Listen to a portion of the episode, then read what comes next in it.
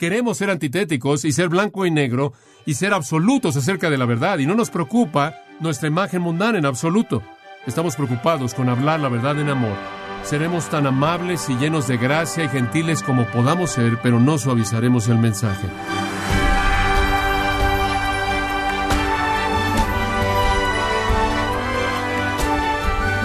Le damos la bienvenida a esta edición de Gracia a vosotros con el pastor John MacArthur. La navegación aeronáutica requiere precisión, tiene que seguir instrucciones para navegar cuidadosamente, para prevenir obstáculos y evitar desastres a lo largo de la ruta, no se puede volar a ciegas.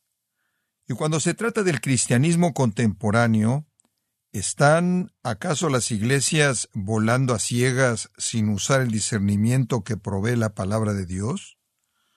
O John MacArthur nos muestra la manera de distinguir la verdad del error, conforme inicia el estudio titulado Discernimiento, Supervivencia Espiritual para una Iglesia en Crisis. No se la pierda a continuación, aquí en Gracia a Vosotros.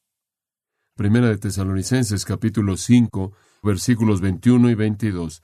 El apóstol Pablo escribe, Examinadlo todo, retened lo bueno, absteneos de toda especie de mal.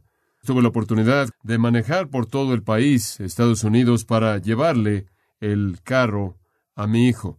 Y en el proceso íbamos manejando por las carreteras de Arkansas y conforme íbamos avanzando por la carretera, estábamos en una carretera de dos carriles en medio de una lluvia y estábamos viendo las pequeñas casas, las granjas ahí al lado de la carretera y de pronto, después de que pasamos por un monte, había un letrero grande que decía colchas. Y ya por varios años había estado buscando una colcha que pudiera comprarle a mi esposa, Patricia, y entonces pensé, bueno, me voy a detener aquí y ver cómo se ven las colchas. Y entonces me orillé ahí enfrente de esta pequeña casa y toqué en la puerta y una dama salió a la puerta y yo le dije, estoy buscando colchas. Y ella dijo, oh, por favor, pase. Y entré. Habían varias colchas que estaban colgadas ahí, y allá a la izquierda estaba su marido sentado en una silla grande con unas pilas de muchos libros a su lado y el control de la televisión junto a él.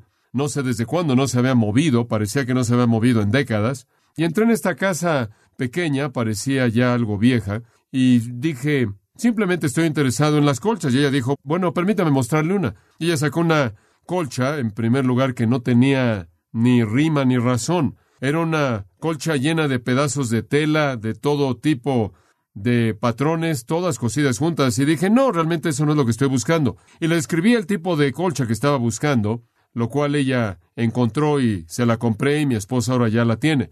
Pero tuve que ir al pequeño banco que estaba ahí en la ciudad para sacar algo de efectivo para regresar y pagar.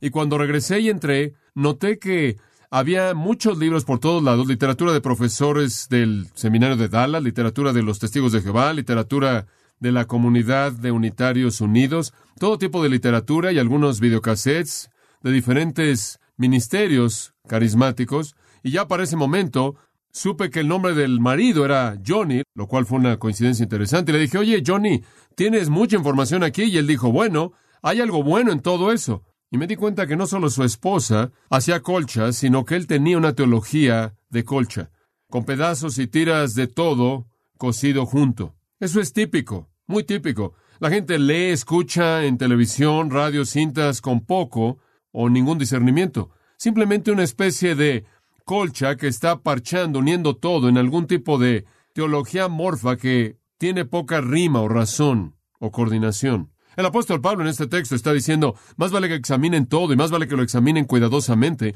y más vale que identifiquen lo que está bien, se aferren a ello y lo que no está bien, lo hagan a un lado. Este es uno de esos componentes en las áreas elementales de la vida espiritual. Desafortunadamente, la iglesia en la actualidad tiene una credulidad sin límites. Todo es aceptado. Me parece que si un problema excede al resto en la iglesia, es la falta de discriminación espiritual total que caracteriza al cristianismo. Decisiones malas, razonamiento equivocado, entendimiento superficial, conocimiento superficial, ignorancia por todos lados, todo esto ha contribuido afectar más a la iglesia a lo largo de su historia que todas las persecuciones combinadas. Las persecuciones han afectado, pero es el caos interno y la confusión interna sobre la doctrina que ha dejado las cicatrices más serias en la iglesia. Y esto no es solo el resultado de debilidad humana al no discernir la verdad, sino que es la obra de Satanás, quien disfrazado como ángel de luz quiere confundirnos lo más que puede. Como resultado, la mayoría parece que en la actualidad tienen una teología de colcha en donde tienen una mezcla de todo tipo de cosas. El error no solo es visible al nivel más elemental, básico de la teología, sino también a los niveles más complejos y profundos.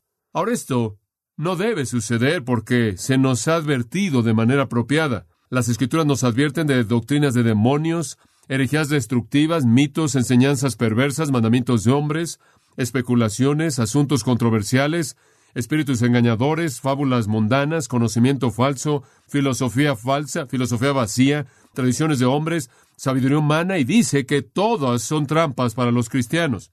Jesús dijo que los lobos vendrían vestidos de ovejas. Pablo dijo, lobos rapaces entrarán y no perdonarán al rebaño. Pablo le escribió a Timoteo y dijo, conforme avanzan los tiempos, los hombres van a empeorar y el engaño va a incrementarse. Pablo de nuevo dijo, habrán doctrinas de demonios que van a desviar a la gente. Dicho de una manera suave, hay un mundo de caos y confusión en la iglesia. Nadie quien entiende las escrituras y está consciente de sus advertencias acerca del error debe ser tan ingenuo como para hacer una declaración como la que ese hombre hizo ese día. Bueno, hay bien en todo ello. Por ningún momento podemos creer que toda persona que dice estar en Cristo y hablar en nombre de Cristo está hablando la verdad. Pero la gente parece ser tan ingenua. En muchos casos la iglesia, creo yo, es como los fariseos del día de Jesús. En Mateo capítulo 16, un par de versículos interesantes que sería importante que señalen. Mateo 16, versículo 1, vinieron los fariseos y los saduceos para tentarle y le pidieron que les mostrase señal del cielo. Mas él respondiendo les dijo, Cuando anochece decís buen tiempo, porque el cielo tiene arreboles. Y por la mañana hoy habrá tempestad, porque tiene arreboles el cielo nublado. Hipócritas, que sabéis distinguir el aspecto del cielo, mas las señales de los tiempos no podéis. La generación mala y adúltera demanda señal, pero señal no le será dada, sino la señal del profeta Jonás, y dejándolos se fue. Él dijo, su problema es simple. Su conocimiento no científico limitado, elemental, de cómo distinguir el clima, excede su discernimiento espiritual. Qué manera tan increíble de confrontarlos. Ustedes no conocen mucho acerca del clima y su manera de evaluar el clima es muy elemental, pero por poco que conocen el clima, conocen más acerca de eso que de la teología. No tenían capacidad de distinguir entre lo falso y lo verdadero. Y Jesús los condenó por ello. Y de hecho dijo, no tengo nada que ofrecerles. Distinguir entre la verdad y el error es esencial en la vida cristiana. Esa es la razón por la que Pablo dice esto en este texto. Ahora recuerde, comenzando en el versículo 16, Pablo ha estado enlistando los elementos elementales de la vida cristiana. Estad siempre gozosos, orad sin cesar, dad gracias en todo, porque esta es la voluntad de Dios para con vosotros en Cristo Jesús. No apaguéis al Espíritu, no menospreciéis las profecías o las escrituras o la revelación de Dios. Y debemos examinarlo todo para que podamos discernir lo que está bien y lo que está mal. Este es un resumen maestro de todos los componentes de la vida cristiana básica. Debemos tener gozo constante, debemos estar en oración incesante, debemos estar agradecidos sin importar lo que suceda. Nunca debemos apagar la obra del Espíritu de Dios, nunca debemos menospreciar la revelación de Dios, sino exaltarla y obedecerla, y debemos examinarlo todo cuidadosamente para que podamos discernir lo que está bien y lo que está mal. Ahora permítame ver el texto por un momento porque es bastante fácil de interpretar. Examinadlo todo. El texto, de hecho, dice, sino examinadlo todo. La palabra examinadlo es dokimatsu, esa es una palabra conocida para los estudiantes del Nuevo Testamento, porque con frecuencia es usada para referirse a algo que es probado, para revelar su legitimidad. A veces es usado de probar metales. Prueben todo para ver si es genuino, para distinguir entre lo que es verdadero y falso, lo que está bien y lo que está mal, lo que es correcto y lo que es incorrecto, para separar el trigo de la cizaña. Por cierto, este proceso, tomando las palabras de Pablo a los Efesios, es un esfuerzo por aprender lo que es agradable al Señor. Distinguir. La palabra podría ser juzgar. Juzguen todo, evalúen todo, distingan todo Y todo significa todo, todas las cosas. Debemos ser como el rey David, quien pudo discernir, dice, segundo de Samuel 14, 17, el bien del mal. Ahora, una vez que usted ha discernido eso, ¿qué es lo que dice? Versículo 21. Retened lo bueno. Retener significa abrazar, recibir de todo corazón. Toma posesión de la palabra bueno, esa palabra familiar calo, significa lo que en sí mismo es bueno, genuino, verdadero, no solo agradable y que parece hermoso, sino lo que es de manera inherente genuino, verdadero, noble, correcto y bueno. Cuando usted encuentre eso, abrácelo, aférrese a ello. Versículo 22 dice, absteneos de toda especie de mal. Y la palabra absteneos es una palabra muy fuerte, significa mantenerse alejado de. La palabra apa está ahí, significa evitar, y enfatiza la separación total del creyente de lo que es considerado malo en enseñanza y conducta.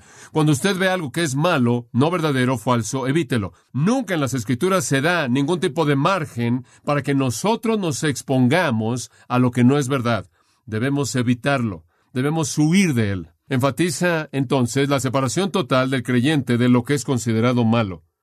Mal es mal en el sentido activo, como algo malo, dañino, que está causando daño y lastima a toda persona que lo toca. Es venenoso, es mortal. Manténgase alejado como se mantendría alejado de una plaga. Lenski tuvo razón cuando él escribió, las peores formas de impiedad consisten en perversiones de la verdad, mentiras espirituales, aunque en la actualidad muchos ven estas formas con indiferencia y las consideran como algo más bien inofensivo.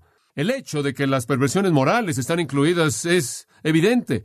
También estas operan para destruir la vida espiritual y aparecen en muchas formas. Sí, la palabra mal es perversión moral, pero él tiene razón. La peor forma de el mal es la perversión de la verdad. Ahora observe de nuevo el versículo 22. Él dice, deben evitar toda especie, toda especie. La palabra especie aquí es simplemente una palabra sencilla. Significa especie, tipo o forma. Él está diciendo maldad en cualquier forma, maldad de cualquier especie, maldad de cualquier tipo. Una vez que lo ha discernido, evítelo. Y sí, eso incluye conducta moral, perversión moral. Pero el corazón de lo que él está diciendo aquí tiene que ver con la perversión de la verdad. Esto entonces se convierte primordialmente para nosotros un llamado al discernimiento un llamado al discernimiento. Hay una gran falta de discernimiento en la iglesia, como le he estado diciendo, y se manifiesta en tantas diferentes maneras. La iglesia contemporánea que no discierne, por ejemplo, con frecuencia ha rechazado a Darwin y a Huxley, pero ha aceptado a Freud. Con frecuencia ha rechazado la doctrina y ha favorecido y ha abrazado las relaciones como si fueran la prioridad. Se ha fascinado con el entretenimiento y se ha aburrido con la exposición se ha enamorado de los sentimientos y ha devaluado la prioridad de pensar con claridad. Como resultado, el cristianismo evangélico, escucha esto, está peleando por su vida misma. Vuelvo a decir eso, el cristianismo evangélico, desde mi punto de vista, está peleando por su vida misma. Y nuestra época llama a gente con discernimiento. Ahora, la cultura que nos rodea no ayuda, porque vivimos en una cultura que no discrimina. Vivimos en una cultura, de hecho, que ha definido de una manera nueva y ha valorado de manera inaceptable el discernimiento. Por ejemplo, puede ser señalado de manera simple que solía ser que cuando alguien era una persona de discriminación, eso era una indicación de su nobleza, una indicación de su sabiduría una indicación de que debían ser honrados y respetados, eran deseables. Esa era una persona de discriminación, una que podía discriminar entre lo bueno y lo malo, lo verdadero y lo falso, lo que era mejor. Ahora una persona que discrimina es alguien que va a ser demandado. La palabra ha adoptado un significado totalmente diferente. Ya ni siquiera se permite en nuestro vocabulario. Este es un día que no va a tolerar los absolutos. Este es un día que no tolerará la discriminación de ningún tipo. Y no estoy hablando acerca de discriminación racial, lo cual es intolerable para Dios. Estoy hablando de discriminación de cualquier tipo. Este no es un tiempo que tolerará las convicciones. Este no es un tiempo que tolerará el dogma. Entonces la iglesia está viviendo en un ambiente de pensamiento que no discrimina. ¿Por qué? Existen, creo yo, algunas causas que podemos identificar para entender por qué hay una falta de discernimiento tan terrible en la iglesia en el día de hoy. La principal es la que le voy a dar en primer lugar. el debilitamiento de claridad y convicción doctrinales. El debilitamiento de claridad y convicción doctrinales. Esa es la número uno. Hubieron tiempos mucho mejores en la historia de la Iglesia cuando los cristianos eran animados a pensar conforme a la Biblia, a pensar teológicamente, a probar todo, a escudriñar las escrituras de manera minuciosa, a distinguir cuidadosamente sus verdades. Y cuando descubrían lo que era verdad, adoptar una postura firme y ser inamovibles. En la actualidad, aquellos que adoptan posturas firmes en la base de doctrina bíblica, con mucha frecuencia son criticados por ser contenciosos y no ser amorosos, porque la norma en la actualidad es analizar de manera superficial la superficie de la verdad escritural y después llegar a justificar ese enfoque superficial, ligero, como el espíritu de generosidad deseable hacia aquellos que difieren. Esto ha inundado la iglesia. Usted simplemente puede ver las escrituras de manera panorámica y no debe ser demasiado dogmático, porque si usted es dogmático no es amoroso hacia alguien más quien tiene una opinión diferente. Y después de todo, ciertamente no queremos causar problemas. J. Adams escribe, en ningún lugar esta tendencia es más aparente que en la consejería cristiana. Él también escribe, y cito, los expertos autoestilizados en la psicología, sociología y la educación, quienes tienen títulos de doctorado en filosofía en sus campos y títulos de escuela dominical en la Biblia, hablan con autoridad acerca de la enseñanza cristiana y la vida, presentándose a sí mismos como voceros de Dios. Fin de la cita. Lo que él básicamente está diciendo es que el asunto de la interpretación bíblica ha sido invadido por personas que no están preparadas de manera adecuada para realizar esa tarea. No obstante, hay una falta de discernimiento no solo en la arena de la consejería, sino que hay una falta de doctrina y convicción en el ministerio en general, como yo lo veo. El compartir ha reemplazado a la predicación. El otro día estaba en una entrevista de radio y una persona llamó y él dijo, te he estado escuchando por un tiempo y solo quiero que sepas que eres una persona mucho más amable en la radio el día de hoy de lo que yo pensaba simplemente al escucharte en tus sermones. Pero lo que él realmente estaba diciendo es que yo estaba en una conversación con una dama y hubo una gran medida de desacuerdo y yo estaba tratando de ser lo más amable que podía y gentil y ser cuidadoso en cómo manejaba esa situación y fue mucho más tolerable el ver eso de lo que era escuchar a alguien expresar con convicción la doctrina. Ese es el ambiente de nuestra época. Como dije, hay una ola cultural detrás de esto. No es un accidente que la Iglesia, en el nombre de la unidad, el amor y las relaciones, se ha desviado de la claridad y la convicción y la doctrina ya ha comenzado a favorecer la apertura, rechazando una postura estrecha y el dogmatismo. Este ha sido el clima que prevalece en la cultura que nos rodea. De hecho, hay una guerra en contra de los estándares. La guerra en contra de los estándares está a todo vapor, ¿no es cierto? No sé si usted se da cuenta de esto, pero todo está abierto a la opinión de la gente. La historia revisionista ahora ha cuestionado todo lo que los historiadores han creído. La ciencia, inclusive en el campo de la ciencia, están cuestionando cosas que durante años habían sido creídas. Todas las creencias se han vuelto únicamente verdad en términos relativos y solo tienen valor en términos relativos, sea que esté hablando usted de sociología, psicología, filosofía, economía, educación o de lo que esté hablando usted. Y claro, para el mundo la religión es la más subjetiva de todas porque creen que simplemente es una experiencia personal, no una revelación divina. Y entonces la cultura se está volviendo más y más relativa y la iglesia está contagiándose de la enfermedad. Esta tendencia fue visible, por cierto, en la iglesia hace años atrás. Terminé de leer el volumen 2 de la biografía de Martin Lloyd Jones. Disfruté todo momento de esta biografía y les recomiendo las 777 páginas. Pero conforme estaba leyendo la última sección de ese libro, era interesante para él decir las cosas que estaban relacionadas de manera directa con este asunto mismo del discernimiento que fue registrado ahí. Él vio la tendencia que venía, la tendencia del relativismo en la iglesia, la muerte de la claridad doctrinal, ya por el 1971. Y esto es lo que él dijo, y cito, hay una reacción muy obvia en la actualidad en contra del intelectualismo, y esto se encuentra entre los estudiantes en Estados Unidos y más y más en este país. Ya no se confía en la razón y está haciendo a un lado. Siguiendo a D.H. Lawrence, muchos están diciendo que nuestros problemas se deben al hecho de que hemos sobredesarrollado nuestro cerebro.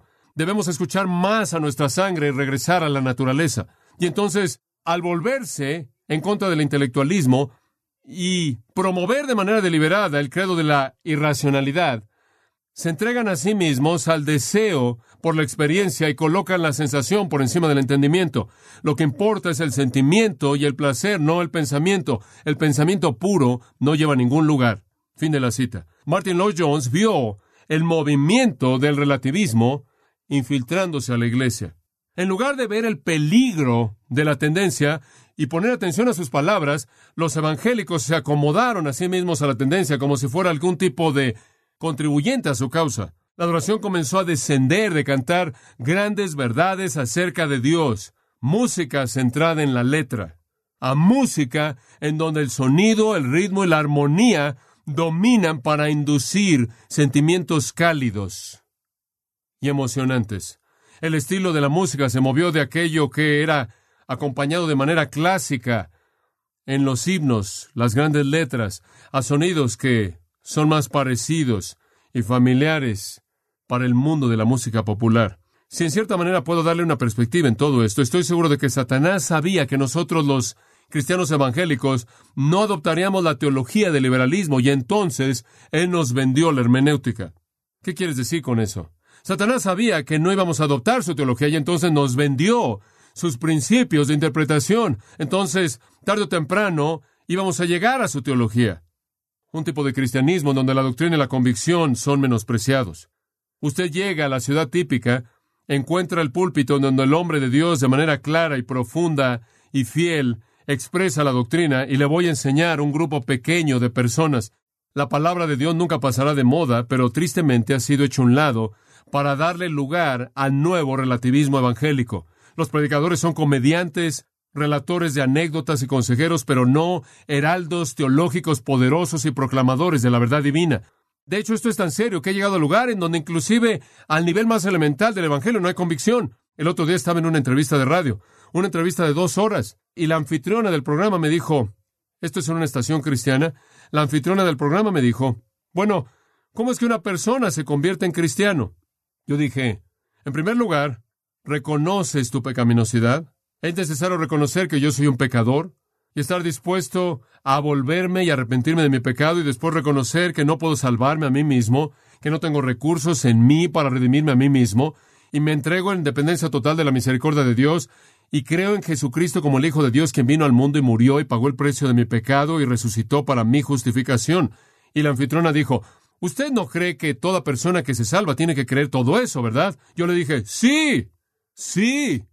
La anfitrona me dijo, ciertamente yo no enfrenté con ninguno de mis pecados cuando me salvé. Yo le dije, ¿cómo es que usted se salvó? Esta fue la respuesta. Yo estaba metida en drogas, alcohol, viviendo con mi novio, en la ciencia de la mente durante seis años, y un día simplemente conseguí el número telefónico de Jesús. Yo dije, ¿simplemente conseguiste el número telefónico de Jesús? Simplemente conseguí el número telefónico de Jesús y supe en dónde estaba Él. ¿Qué es lo que estas personas están experimentando? Cuando tú ni siquiera presentas la doctrina de manera clara a nivel del Evangelio, ¿a dónde vas a ir a partir de ahí? Y el clamor es, como un hombre me dijo en una ocasión, cuando mi libro del Evangelio según Jesucristo salió, él dijo, tu libro es divisivo, tu libro es divisivo. ¿Quieres saber algo? Él tiene razón. Él tiene razón. ¿Quieres saber algo más? La doctrina divide. La gente dice, oh, la doctrina divide, la doctrina divide. Yo digo, amén. Predíquelo, la doctrina divide. ¿Sabe lo que hace? Confronta el error. Separa lo que es verdad de lo que es falso. Hace juicios. No obstante, en el clima de la actualidad, en el ambiente de la actualidad, de unidad en la prioridad de las relaciones, eso no es tolerable. Y sabe una cosa, yo creo que cuando los evangélicos están dispuestos a menospreciar la doctrina, y cuando están dispuestos a hacer a un lado las convicciones no populares, y cuando están dispuestos a guardar silencio acerca de enseñanza bíblica que ofende a la gente que está en el error y el pecado, la oposición desaparecerá y todos nos vamos a poder juntar. Yo lo creo. Yo podría comenzar con un movimiento de unidad. Elimine la doctrina. Haga un lado las convicciones no populares. No diga nada que ofenda y todos nos vamos a llevar bien. Eso no es ninguna sorpresa. Pero sabe una cosa, algunas cosas también van a desaparecer junto con la doctrina, como la verdad, la convicción, el discernimiento, la justicia, la santidad, la disciplina, el amor verdadero y la madurez espiritual. Todos también van a desaparecer y después Dios va a desaparecer y cabot. Ese precio es demasiado alto. Eso producirá una iglesia que se va a volver víctima de los engaños del infierno. ¿Qué cree usted que Pablo tenía en mente cuando dijo, procura con diligencia presentarte a Dios aprobado como un obrero que no tiene de qué avergonzarse, que usa bien la palabra de verdad? Es una vergüenza el no usar bien la palabra de verdad, no distinguir la verdad del error. Entonces el contribuyente primordial a esta falta de discernimiento ha sido el debilitamiento de la claridad y la convicción doctrinales en el nombre de la unidad, en el nombre de la experiencia mística y demás. Y como dije, los liberales no pudieron vendernos su teología y entonces nos vendieron su hermenéutica. Las relaciones, el amor, la unidad, la experiencia mística. Y creemos eso, lo aceptamos y terminaremos con el mismo caos.